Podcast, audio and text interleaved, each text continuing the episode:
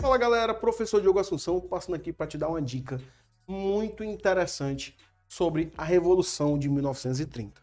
Vou construir quatro pilares rápidos que você sempre vai associar a Paraíba, a Pernambuco, a Brasil, seja o que for. Beleza? Olha só. Revolução de 30, ela é uma quebra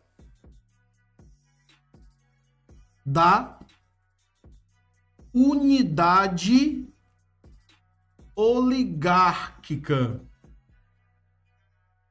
chamada de café com leite. Beleza? Essa revolução de 30 vai colocar no poder, olha só, Getúlio Vargas. Será o início da era Vargas. E você vai lembrar que Getúlio Vargas vai chegar ao poder após um dos gatilhos, a chamada morte de João Pessoa. A morte de João Pessoa por João Dantas. Tranquilo?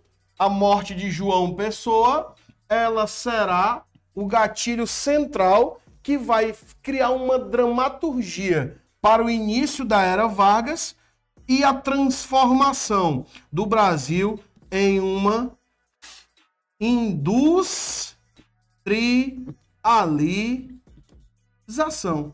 Então nós podemos dizer que aqui será o início da revolução industrial do Brasil. É uma forma de você juntar os contextos político, sociais e econômicos com as catástrofes, golpes e manobras políticas existentes no Brasil durante esse período. Beleza? Valeu, gente. Fica a dica para você.